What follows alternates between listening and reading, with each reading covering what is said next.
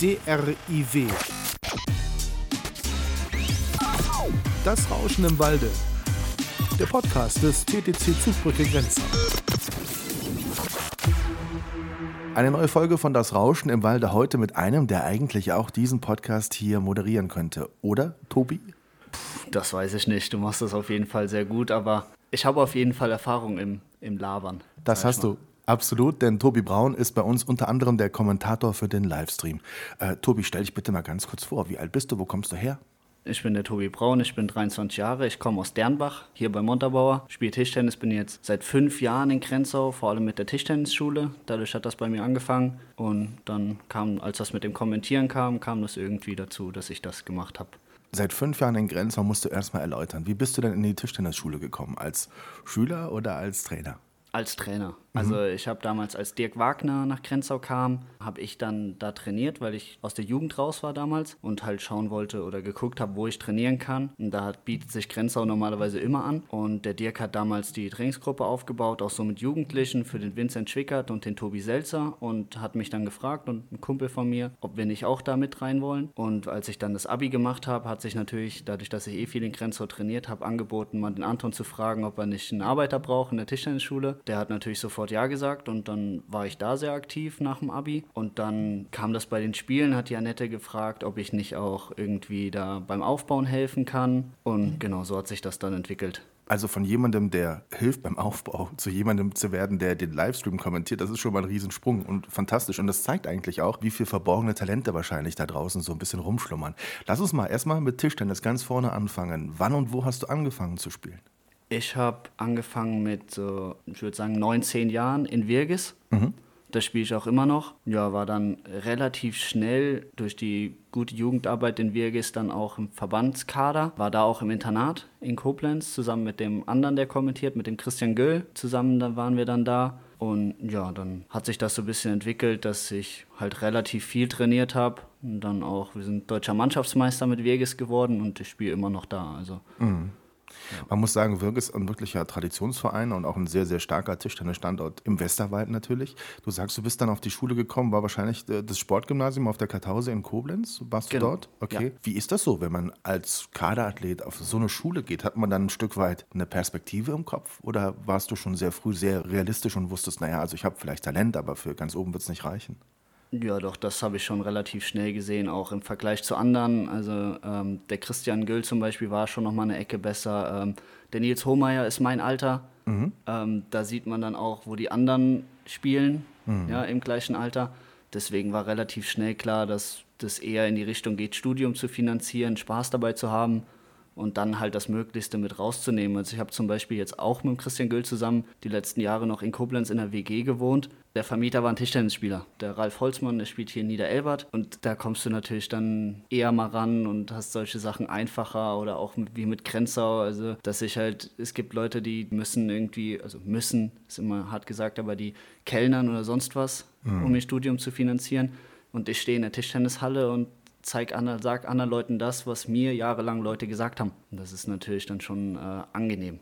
Macht schon Spaß. Ist so ein bisschen das Hobby zum Beruf gemacht, ne? So in genau. Ansätzen, genau. Ja. Jetzt machst du ja nicht nur Tischtennis, bevor wir gleich weiter über Grenzau sprechen und über deine aktive Phase, die du derzeit ja natürlich noch hast. Du studierst nebenbei. Was studierst du? Was heißt nebenbei? Du studierst im Hauptberuf. Was studierst du?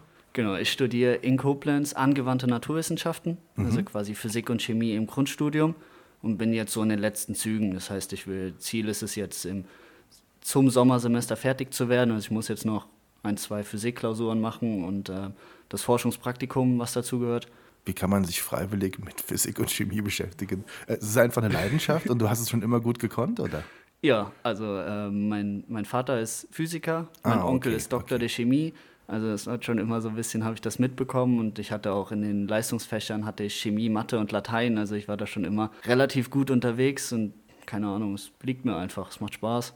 Auch das Studium? Ja, also Physik ist ein bisschen zäh, muss man ehrlich sagen. Da hänge mhm. ich jetzt auch ein bisschen hinterher. Okay. Ähm, aber Chemie hat vor allem auch sehr viel Spaß gemacht, deswegen ähm, will ich da auch weitermachen, denke ich. Das macht dich sehr sympathisch, dass du bei Physik ein bisschen hinterherhängst. du bist ja momentan am Studieren und es ist ja noch eine, eine Zeit, in der Studieren nicht so ist wie früher. Ne? Also wie läuft das momentan bei dir aufgrund von Corona? Ja, es ist eigentlich alles digital und asynchron. Das heißt, ähm, die Vorlesungszeiten, die da stehen, die präsent wären, die sind vollkommen egal spielt mir ein bisschen in die Karten, weil ich komme jetzt auch gerade aus Düsseldorf, meine Freundin wohnt da. Mhm. Das ist natürlich dann angenehm, dass ich kann die Hälfte der Woche, bevor ich arbeiten muss oder sonst was, kann ich halt da sein, weil es eigentlich egal ist. Aber man muss halt alles sich selbst erarbeiten, also noch mehr selbst erarbeiten. Ja, man hat keine festen Termine mehr, man sitzt dann da und ja, mache ich jetzt was oder gucke ich noch eine Folge irgendwo? Ja, das ist halt ein bisschen schwierig, da muss man halt sich ein bisschen mehr noch selbst zusammenreißen. Aber ich glaube, auch da gibt es Leute, denen liegt das und es gibt Leute, denen liegt das nicht. Und ähm, ich war noch nie derjenige, der in den Vorlesungen großartig Fragen gestellt hat oder sonst was. Mhm. Und deswegen komme ich eigentlich ganz gut damit klar, aber es war gewöhnungsbedürftig. Du hast eben gesagt, es steht noch ein Praktikum an, zum Beispiel im Bereich Forschung. Klingt super spannend. Was, was, wo, wo kann sowas dann stattfinden? Wo wirst du dann hingehen? Ich werde das in der Uni machen. Also ich mhm. habe jetzt schon einen Dozenten oder einen Professor angesprochen, ähm, dass ich das da mache. In der Chemie natürlich. Das äh, war auch schon relativ früh für mich dann klar. Und dann wird sich halt noch zeigen, was für Themen die gerade haben. Und dann wird man, im Grunde ist man dann Hilfsarbeiter für einen Doktoranden. Kannst du auf äh, Partys lustige Experimente machen und alle sind begeistert? Nee. Echt nicht?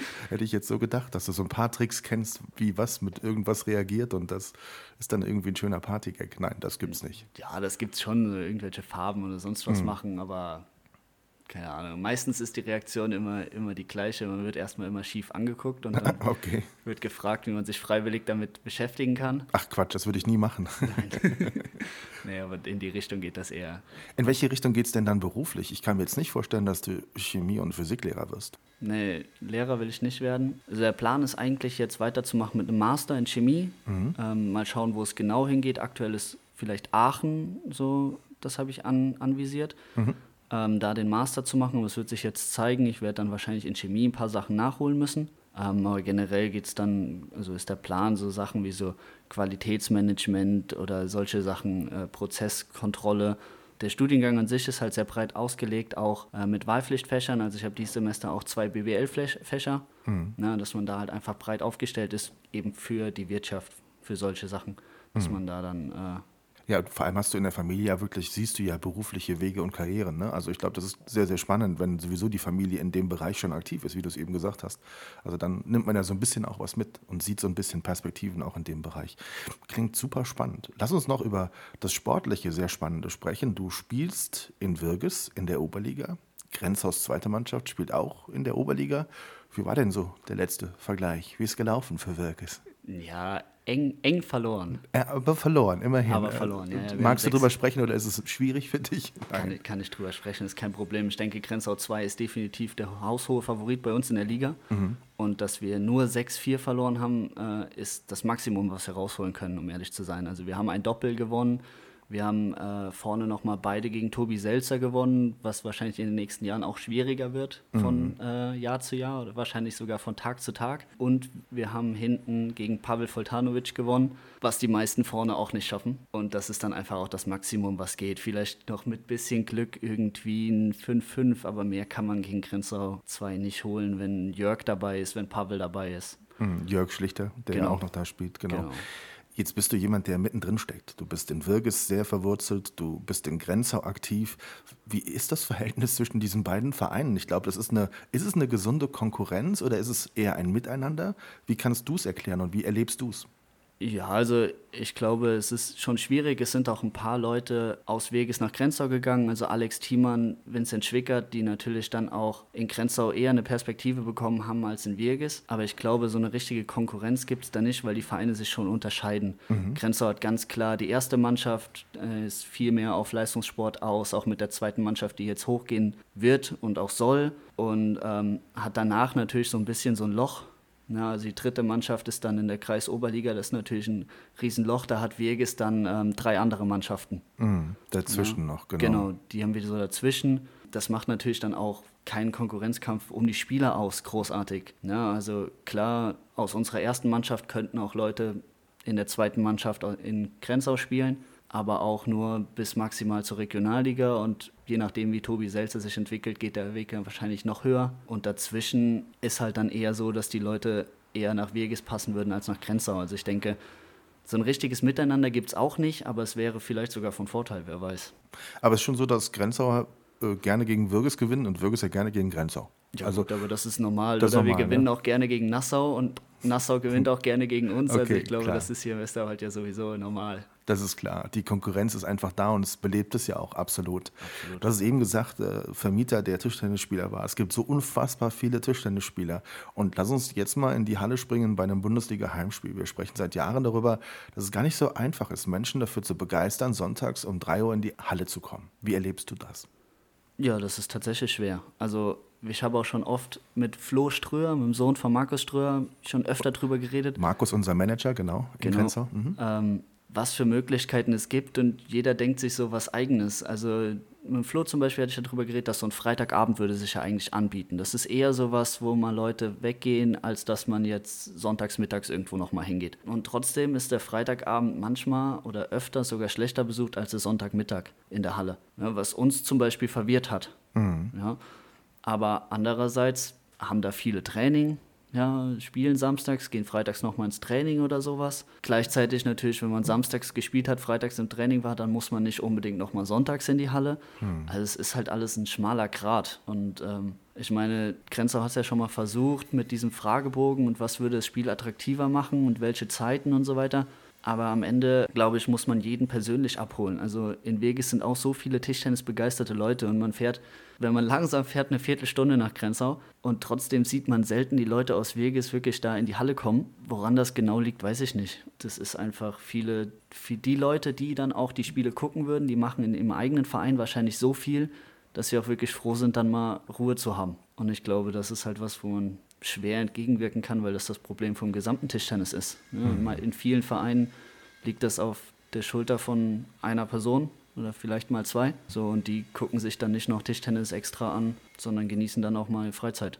Dieser Fragebogen, den du ansprichst, den wir vor der vergangenen Saison gemacht haben, der hat im Prinzip gezeigt, dass das eigentlich alles gar nicht so falsch ist, ne? was man macht in Grenzau. Also da waren wirklich nicht so viele Ansatzpunkte, wo man hätte sagen können, okay, hier ist die Kritik besonders groß an, an was auch immer, also hieran müssen wir arbeiten. Das hat es eben auch nicht gegeben, sondern im Prinzip haben die Leute geantwortet, nee, es ist eigentlich ganz okay, so wie ihr das macht. Jetzt wird ja auch viel darüber nachgedacht, über Spielsystem, über äh, dieses Unplanbare. Wie lange dauert denn ein Spiel? Ne? Es kann mal zwei Stunden dauern, es kann auch mal vier Stunden dauern. Aus deiner Sicht, aus Sportlersicht, sollte man irgendetwas verändern oder sagst du, wir sind jetzt an einem Modus angelangt mit vier Einzelnen und wenn es knapp wird, gibt es hinten noch ein Doppel. Das ist jetzt erstmal okay so, das sollte mal so bleiben. Ja, ich weiß nicht. Also ich glaube, generell sind im Tischtennis halt einfach viel zu viele unterschiedliche Systeme.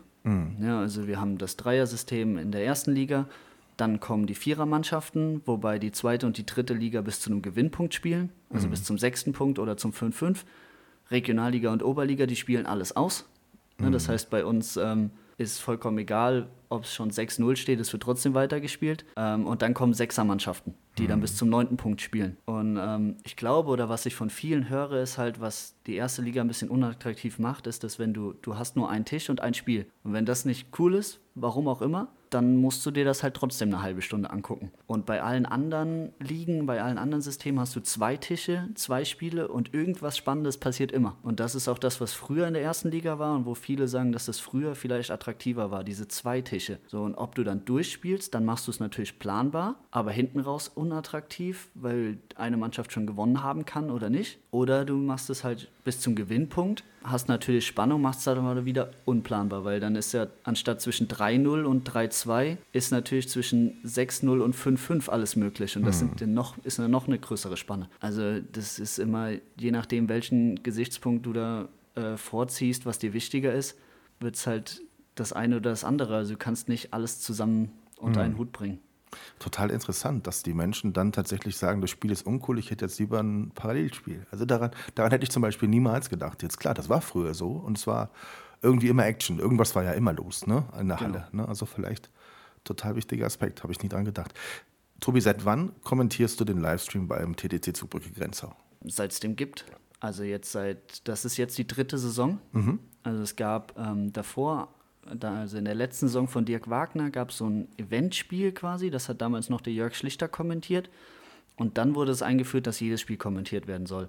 Und damals hat der Chris Pfeiffer, der war Cheftrainer, der hat mich dann vorgeschlagen, weil wir das zusammen schon mal beim Vierertisch gemacht hatten. Also mhm. da haben die schon kommentiert, auch mit Sport Deutschland. Und da habe ich mich zum Chris dazugesetzt und das hat super funktioniert. Und deswegen hat er mich vorgeschlagen und dann, genau, habe ich damit angefangen. Und weil natürlich immer was sein kann und ich auch mal ein Spiel habe sonntags oder sowas, habe ich dann noch den Christian Güll dazugeholt, dass wir uns das teilen können. Genau, und so kam das. Also jetzt die dritte Saison. Wie war es vor dem ersten Livestream? Warst du nervös? Bist du heute noch nervös? Ich war auf jeden Fall nervös. Ich weiß das noch ganz genau. Ich war äh, auf einem 18. Geburtstag von einer Freundin aus dem Dorf eingeladen mhm. und bin um 12 Uhr nach Hause gegangen. Nein. Doch. Und das äh, okay. ist eine absolute Seltenheit bei mir gewesen, zumindest damals. Aber ich war um 12 Uhr bin ich nach Hause und war sehr nervös und habe mir alles aufgeschrieben. Ich hatte drei Blätter dabei oder sonst was. Jetzt mittlerweile weiß ich, das meiste davon habe ich im Kopf. Also ich weiß, wie die letzten Spiele ausgegangen sind. Ich weiß, dass Fulda jetzt im Pokal gewonnen hat gegen Bergneustadt und ich weiß, dass der Cassin eingewechselt wurde. Zum mhm. Beispiel, sowas habe ich halt im Kopf mittlerweile, weil ich mich viel damit beschäftige. Und deswegen hat sich das alles so ein bisschen gelegt. Aber ja, ich war schon, schon aufgeregt. Was fasziniert dich an diesem Kommentieren? Es ist ja schon eine besondere Aufgabe ein Stück weit. Man weiß ja nie, wer einem da draußen zuhört oder wie viele zuhören. Aber was ist so deine Faszination, dass du sagst, das macht mir richtig Bock? Ja, weil es am Ende nichts anderes ist, oder zumindest habe ich mir das so, rede ich mir das so ein, es ist nichts anderes, als wenn ich nach Vegas gehe, mich auf die Tribüne setze, mir ein Bier in die Hand nehme und mir die zweite Mannschaft angucke mhm. und dabei dann einfach ein bisschen Scheiße laber. Natürlich mache ich das ein bisschen seriöser, mache mir mehr Gedanken darum, wenn ich kommentiere, aber es ist trotzdem, trotzdem cool und vor allem jetzt, wenn wir immer einen Co-Kommentator dabei haben, sich darüber zu unterhalten, auch mal einen Witz zu machen oder so, das, ja, das macht einfach Spaß. Mit welchem Co-Kommentator hat es besonders viel Spaß gemacht? Boah, das ist schwer zu sagen. Also es war mit allen war, irgendwie lustig. Es war ne? mit allen cool bis jetzt. Mhm. Ja, mit Dennis Müller war ich jetzt, habe ich jetzt schon, hatte ich zweimal gemacht. Das war super, weil wir uns auch gut verstehen. Aber es war zum Beispiel was ganz anderes als mit Dirk Wagner, mhm. weil der Tischtennis noch mal auf einer ganz anderen Ebene betrachtet. Das alles so ein bisschen mehr aus der Trainersicht dann.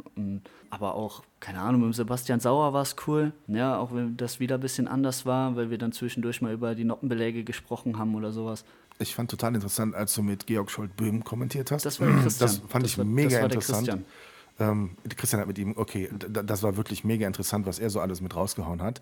Jetzt habt ihr ja auch nochmal mit der Plattenplausch zusammen ähm, kommentiert. Wie war das denn? Wer ist nochmal Plattenplausch? Du kennst dich da besser aus. Glaube ich, der Erik ist mit dabei und wer noch? Genau, der Erik Bottroff und der Lennart Weking, das sind zwei Zweitligaspieler. Der Weking spielt in Köln, der Bottroff in Dortmund. Die machen das aber dann alleine. Wir haben nur zwei Mikros da. Genau, die haben sich da in ihrem Podcast dann halt auch einfach mal angeboten, was zu kommentieren und Krenzau hat zugeschlagen. Die waren schon zweimal da. Ja, die machen es halt auch wieder ein bisschen anders. Ne? Die sind ihren Podcast gewöhnt. Die überbrücken dann ein langweiliges Spiel oder so dann eher mit so ein bisschen mit ihrem Podcast-Style was auch vollkommen in Ordnung ist, aber ich glaube, da gibt es alle möglichen Varianten, wie man es machen kann. Hm. Wie gehst du mit Emotionen um? Ist ja ganz spannend, wenn also, wenn wirklich ähm, es emotional wird, wie reagiert der Kommentator dann darauf? Das ist ja auch etwas, was du nicht oft erlebst oder nicht in jedem Spiel erlebst. Ich kenne Kommentatoren, die sind einfach, die wirken sehr drüber. Das ist jetzt gar nicht negativ gemeint, aber die sind immer sehr emotional und sehr laut und sehr euphorisch und so. Und du hast da, finde ich, eine super Mischung gefunden. Wie gehst du bei emotionalen Momenten mit der Situation um? Also weißt du genau, jetzt muss ich lauter werden oder passiert das automatisch? Wie gehst du damit um? Das passiert automatisch. Also ich mache mir überhaupt keine Gedanken. Wenn es spannender wird, dann habe ich so ein bisschen meine Uhr im Blick, meinen Puls. Okay. habe ich so ein bisschen im Blick. Äh, mit Alex Thiemann auch da ein paar Mal geguckt, wer hat jetzt den höheren oder den niedrigeren. Ach komm, okay. Das haben wir auch schon gemacht. Aber äh, ansonsten passiert das automatisch. Also ich freue mich über Riesenbälle und zwar meistens auf beiden Seiten. Das versuche ich zumindest. Natürlich bin ich pro Grenzau immer, mhm. aber ich versuche schon dann auch andere Bälle, gute Bälle von den Gegnern zu würdigen. Aber ansonsten ist es das passiert automatisch. Das ist, wie gesagt, das ist wie wenn ich in der Halle ein Spiel als Zuschauer schaue. Jetzt sind wir ein Stück weit Kollegen, was das betrifft. Ich kommentiere Livestreams im Eishockey, also in der Eishockey-Oberliga, das ist ja auch eine Profiliga. Da kostet der Stream 9 Euro pro Person und es gucken trotzdem relativ viele Menschen zu, weil das hat sich durch Corona so entwickelt und äh, die Zahlen sind nicht schlecht. Im Tischtennis ist alles umsonst. Was ist deine Meinung dazu? Wäre es nicht eine gute Einnahmequelle für Vereine, auch so ein bisschen da was rauszuziehen? Ja, auf jeden Fall. Also ich denke, es ist vor allem halt im Hinblick darauf, dass halt dann auch, oder zumindest haben das ja auch viele befürchtet, dass dadurch Zuschauer wegbleiben, dass man da halt dann auch sagt, man holt sich dann wenigstens ein bisschen was an Eigennutz wieder zurück. Aber es ist natürlich auch schwer abzusehen. Also ich weiß nicht, wie viele Leute, das ist ja auch das Problem, ich kann dir nicht sagen, wie viele Leute sich das angucken, wie viele Leute sich das dann auch anhören damit. Ähm, wir haben mal geguckt, das waren schon Letztes Jahr beim Spiel gegen Bad Homburg waren das schon viele. Also ich meine, so um die 3500 oder sowas wären das gewesen. Aber das kriegst du auch nur auf Nachfrage gesagt. Und davon hängt ja dann auch ab, ob sich das lohnen würde oder nicht. Also bei 3500 würde sich das bestimmt lohnen. Ne? Also wenn da Ja, so ein bisschen, da käme schon ein bisschen was an, an Kohle rum, auch bei 500 käme schon was rum. Es ist halt immer eine Frage der Strategie und was man wirklich will. Die Liga ist momentan klar in der Richtung, dass sie sagt, wir bieten das an, kostenfrei und äh, platzieren Werbung, aber ich finde, es ist halt auch eine Einnahmequelle. Ne? Ein Stück weit kann man daraus durchaus auch was machen, weil, wie du es auch sagst, man sich immer die Frage stellt, wären vielleicht 30, 40, 50 mehr in die Halle gekommen, wenn es keinen Livestream geben würde. Ne? Dann sind wir uns auch einig, so ein Sonntagnachmittag mit der Familie auf der Couch, nebenbei auf dem Laptop guckt der Papa Tischtennis und kann mit den Kindern spielen, ist auch sympathisch. Ne? Hat eben auch was ne? und man kriegt den Sport trotzdem mit. Lass uns über die diesjährige Mannschaft sprechen. Das finde ich nämlich total spannend. Wie siehst du die Spieler und wie gerne kommentierst du sie? Also natürlich kommentierst du alle gerne, das ist völlig klar. Aber zum Beispiel Patrick Baum, deine Meinung? Ja gut, Patrick Baum war ja schon ein Riesenspieler, da habe ich gerade angefangen zu spielen. Ja, also ich kann mich noch daran erinnern an die WM 2013, wo er erst gegen Ovtcharov gewonnen hat und dann ganz, ganz knapp mit super Ballwechseln, vor allem in den ersten Sätzen gegen äh, Sangike verloren hat. Er ist hier aus der Region, also man hatte sowieso immer einen Bezug dazu. Den Spieler an sich kenne ich schon, wie gesagt, seit ich spiele. Das ist natürlich was ganz anderes. Das ist natürlich schon, äh, schon cool, auch zu sehen. Er spielt noch mal ein bisschen eine andere Art von Tischtennis, noch so ein bisschen, er schupft mal, er blockt viel und so, spielt noch so ein bisschen, bisschen altmodisch, kann man fast sagen, aber trotzdem immer noch super erfolgreich. Und das ist natürlich dann auch schön zu sehen beim, beim Kommentieren, dass man halt nicht nur Rückhand-Flip Flip und dann Bombe hat, sondern dass man auch mal so ein bisschen Spiel hat und so ein bisschen klassischeres Tischtennis. Wu Jiaji kam neu dazu in diese Mannschaft. Wie siehst du sein Spiel? Ja, ist natürlich ganz anders. Er ist überm Tisch sehr gut. Ich durfte auch ein paar Mal mit ihm trainieren, als er ankam. Also wenn er kurz spielt oder so, ist super viel Qualität drin. Und dann natürlich eine riesen Vorhand. Penholder-Spieler natürlich, hat eine riesen Vorhand, hat schnelle Beine, ähm, aber sucht noch so ein bisschen. Also man sieht das richtig. Sie haben jetzt nochmal den Schläger gewechselt, jetzt ein anderes, spielt jetzt ein anderes Holz. Was, Ähm. was irgendwie schon gewirkt hat, oder? Am Wochenende fand ich, hat er schon sehr gut gespielt. Ne? Ja, man hat das direkt gemerkt. Also er hatte mehr Durchschlagskraft bei den Topspins wieder. Also es war, war Bobos Idee, Bobo Krujics Idee, ähm, da das Holz zu wechseln. Aber er sucht noch so ein bisschen und man merkt auch, er ist super nervös. Ihm geht das alles sehr nahe. Ihm ging das sogar beim Testspiel nahe. Er hat gegen Thomas Keinert beim Testspiel verloren f- vor der Saison und saß dann eine halbe Stunde auf der Bank und hat sich nicht bewegt. Also ihm geht das alles sehr nah und er sucht halt, wie gesagt, noch so ein bisschen nach seiner Form, nach seiner Wohlfühlzone. Und ähm, das ist natürlich dann auch spannend zu beobachten. Schafft er das? Kommt er da raus oder nicht? Und so. Und das, Also ich würde es ihm wünschen. Also Total, weil, also wir, wir sind uns da ja auch einig. Es gab ja schon auch Spieler in der Grenzauer Historie ähm, aus dem asiatischen Raum, wo man das Gefühl hatte, denen war das völlig egal, was hier passiert. Und das ist bei ihm eben genau nicht so. Äh, vielleicht manchmal zu viel Last auf der Schulter, vielleicht denkt er manchmal noch zu viel nach, aber ich sehe ihn auch total gerne spielen. Und wenn wir uns an den ersten Einzelsieg, den er geholt hat in Bad Homburg erinnern, wie emotional er war nach diesem Spiel, das zeigt einfach, wie sehr er sich mit all dem identifiziert und wie gerne er ein Teil davon sein möchte, dass es gut läuft. Ja, auf jeden Fall. Ein Spieler, den ich nicht gut kommentieren könnte, da bin ich ganz ehrlich, ist Christian Pletea. Der macht mich immer wahnsinnig, der Kerl. Weil du hast das Gefühl, der kann so viel und äh, dann äh, laufen zwei Bälle nicht so, dann fliegt der erste Schläger in die Ecke und dann ist die, die Körpersprache ein Stück weit weg. Wie kann man da ruhig bleiben? Wie ist sein Puls bei Christian Pletea? Wie bei allen anderen auch. Okay. Ja, also das ist halt auch seine Art zu spielen. Und ich glaube auch, dass er das braucht. Also ich kenne das von mir selbst auch. Man braucht so ein bisschen das Publikum, so ein bisschen das Pushen und so weiter. Ich glaube, das braucht er auch. Und er braucht auch extrem viel Vertrauen. Aber ich kenne ihn ja jetzt auch schon zwei Jahre persönlich. Also wir haben ähm, letzte Woche Donnerstag zum Beispiel waren wir nochmal Billard spielen äh, mit Patti, Nils und, und Christi war, ich, war ich Billard spielen im Prex. Da ist er dann super entspannt. Da macht das Spaß und ich glaube, er will, er will geliebt werden, ja, aber er hat halt dann seine Emotionen und seinen Ehrgeiz und das kollidiert halt einfach noch so ein bisschen. Ja, Und gleichzeitig ist er natürlich äh, das Talent, was er ist und das macht es dann auch wieder spannend. Schade ist halt einfach, dass er eine Bilanz von 1 zu irgendwas hat. Ne? Also man hat halt immer das Gefühl, Digga, eigentlich geht da mehr. Ne? Eigentlich geht da mehr. Geht es dir auch so, dass du das ja, Gefühl hast? auf jeden Fall. Okay. Auf jeden Fall. Wobei er natürlich auch manchmal sagen muss, manchmal geht in dem Fall nicht mehr. Und dann ist er der Einzige in der Halle, der glaubt, dass mehr geht. Oh, okay, auch spannend, ja. Und das, auch das, ja, das, das gehört genauso zu ihm. Nils Hohmeier haben wir dann auch noch. Hast du eben schon mal den Namen, hast du eben schon mal gesagt, dein Alter. Bei Nils habe ich auch das Gefühl, wenn er denn darf, also wenn er spielt, ist klar, es können ja immer nur drei spielen, das geht ja nicht immer, dass er auch sehr engagiert bei der Sache ist. Wie siehst du ihn? Ja, auf jeden Fall. Also er versucht wirklich viel. Ähm, Er trainiert viel. Er kommt auch viel jetzt schon nach Grenzau, wo ich jetzt am Anfang gar nicht so mit gerechnet hätte, äh, sondern ich habe gedacht, dass er noch mehr in Düsseldorf bleibt, wo er eigentlich sein Trainingszentrum hat. Aber er ist viel rübergekommen, er hat viel gearbeitet. Ja, es ist halt einfach ein großer Schritt. Ne? Man sieht das ja bei allen anderen, wenn man mal überlegt, was die deutschen Spieler, ein Dankyu, ein Kilian Ort, was die am Anfang für Zeit gebraucht haben, um da reinzukommen, um da reinzuwachsen. Ja, dann ist der Nils noch mal zwei Jahre jünger. Das heißt, ich glaube schon, dass wenn man ihm die Chance gibt, auch so wie er spielt, wie er sich bis jetzt präsentiert hat, dass er da schon auch aufschließen kann. Aber es ist natürlich ein schmaler Grad. Wenn man nicht spielt und nur trainiert, dann kriegt man es auch nicht. Und gleichzeitig hat sich auch die Turnierszene, der Profi-Circuit so verändert, dass es natürlich auch schwer ist für jemanden, sich da reinzuarbeiten. Und ähm, das ist natürlich ein hartes Geschäft am Ende. Auch Bobo sagt das ja, er ist super fleißig, er trainiert viel, er, er versucht viel und gleichzeitig hat er zum Beispiel das Billardspielen angeregt. Das tut dem Verein und der Mannschaft natürlich auch gut. Bobo Grujic als Trainer, du hast es eben schon gesagt, du hast mit Dirk Wagner viel Verbindung gehabt, Chris Pfeiffer, ihr kennt euch sehr gut. Jetzt ist Bobo da. Finde ich auch ein sensationeller Typ, ein unfassbar guter Trainer.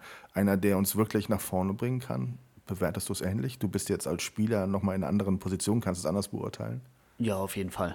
Also was auch von Anfang an aufgefallen ist, auch in der Kombination mit der Tischtennisschule ist, Grenzau hat halt einen Star. Ja, also mhm. wenn man Patti zum Beispiel ist eher zurückhaltend, redet nicht viel, ist super nett. Und wenn er angesprochen wird, antwortet er auch, aber ist keiner, der jetzt die Halle reinkommt und Hallo, guten Morgen und so, sondern er kommt die Halle rein, mhm. setzt sich erstmal und du hast ihn vielleicht noch gar nicht richtig bemerkt. Und Bobo ist da anders, das ist wie Dirk Wagner auch, kommt die Halle rein und versprüht so eine, bringt so eine Atmosphäre von guter Laune. So. Mhm. Ja, du merkst, dass er da ist. Und das haben auch die Leute in der Tischtennisschule gemerkt. Mhm. Ja, und das ist natürlich auch was, was der Standort Grenzau einfach braucht, diese Kombination. Da sind so viele Tischtennisbegeisterte Leute immer, ja, die natürlich sich gerne die Mannschaft angucken und die auch gerne mit den Leuten reden. Aber wenn du jetzt einen Fußballspieler, einen Thomas Müller triffst oder sowas, dann hast du auch erstmal Respekt und gehst nicht hin. Genau. Wenn der aber die Halle reinkommt und erstmal jeden guten Morgen sagt, dann ist es natürlich was ganz anderes. Und genauso ist Bobo mal abseits vom Fachlichen, was natürlich sowieso unfassbar gut ist. Und das tut, glaube ich, auch allem gut. Und dass er, dass er ein guter Trainer sein kann und dass er was aufbauen kann, das hat er in Saarbrücken ganz klar gezeigt. Jetzt spielen wir äh, nicht unerwartet gegen den Abstieg. Was ist deine Prognose? Wir schaffen das natürlich, aber es wird schwer. Ja, es wird auf jeden Fall schwer. Es ist natürlich super bitter, dass Patti ausgerechnet gegen Grünwettersbach ausgefallen ist. Das wäre natürlich ein Spiel, man hat gegen Bremen gewonnen, man hat gegen Bad Homburg gewonnen und Grünwettersbach ist dann der dritte Verein, der so in Reichweite ist. Also wenn man die Tabelle anguckt, Bad Homburg hinter uns, die anderen zwei punktgleich vor uns quasi. Mhm. Ich sage jetzt mal uns. Ja, und ähm, dann wäre es natürlich super gewesen, wenn Patti da irgendwie da gewesen wäre, normal fit gewesen wäre dann hätte man bestimmt was machen können. Das ist natürlich bitter. Am Ende ist Patti derjenige, den man auf jeden Fall braucht. Genau, ja. Und das, das weiß er auch und aber das bestätigt er ja auch mit seinen Erfolgen. Und ähm, wenn er jetzt da ist in der Rückrunde und man schafft es wieder gegen Bremen, man schafft es gegen Bad Homburg und man schafft es wieder gegen Grünwettersbach, dann ist man in der Lage, gegen jeden anderen auch noch zu gewinnen. Mhm. Davon gehe ich aus. Also nehmen wir mal Düsseldorf raus, nehmen wir vielleicht auch mal Saarbrücken raus. Aber auch Ochsenhausen zum Beispiel ist schlagbar, wenn Gosi nicht dabei ist. Man hat es jetzt gesehen, da war Bad Homburg auch knapp dran. Und äh, Kanakja ist jetzt natürlich die Riesenbilanz, was mich auch sehr freut. Ist ein guter Kumpel oder war zu Grenzauer Zeiten immer ein guter Kumpel von mir. Aber ähm, ist auch schlagbar. Ja, das heißt, man hat schon viele Möglichkeiten. Aber trotzdem genauso gut auch in die andere Richtung. Wir müssen sie nutzen, definitiv. Ja. Das ist ganz, ganz, ganz wichtig. Tobi, zum Abschluss der Blick nach vorne. Was ist so dein Wunsch wenn du zu einem Spieltag kommst, wünsche dir eine ganz knappe Kiste. Ich meine, einen klaren Heimsieg sich zu wünschen, ist in unserer Situation relativ schwierig, aber mit welchem Wunsch gehst du in so ein Spiel rein? Ne, erstmal beim Heimspiel auf jeden Fall, dass der Einser gewinnt, gute Grundlage schaffen.